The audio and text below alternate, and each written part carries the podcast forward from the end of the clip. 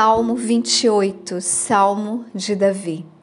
A ti eu clamarei, ó Senhor, minha rocha, não te silencies a mim, para que, se te silenciares a mim, eu não me torne como aqueles que descem para dentro da cova.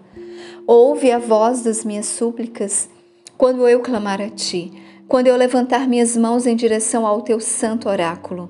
Não me afastes com os perversos e com os trabalhadores da iniquidade, que falam a paz aos seus vizinhos, mas o dano está em seus corações.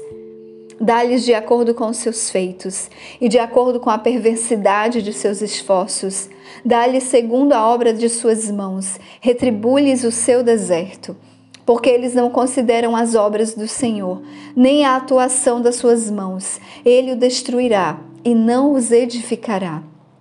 Bendito seja o Senhor, porque ele ouviu a voz das minhas súplicas. O Senhor é a minha força e o meu escudo. Meu coração confiou nele e eu sou ajudado. Portanto, meu coração se regozija grandemente e com a minha canção eu o louvarei.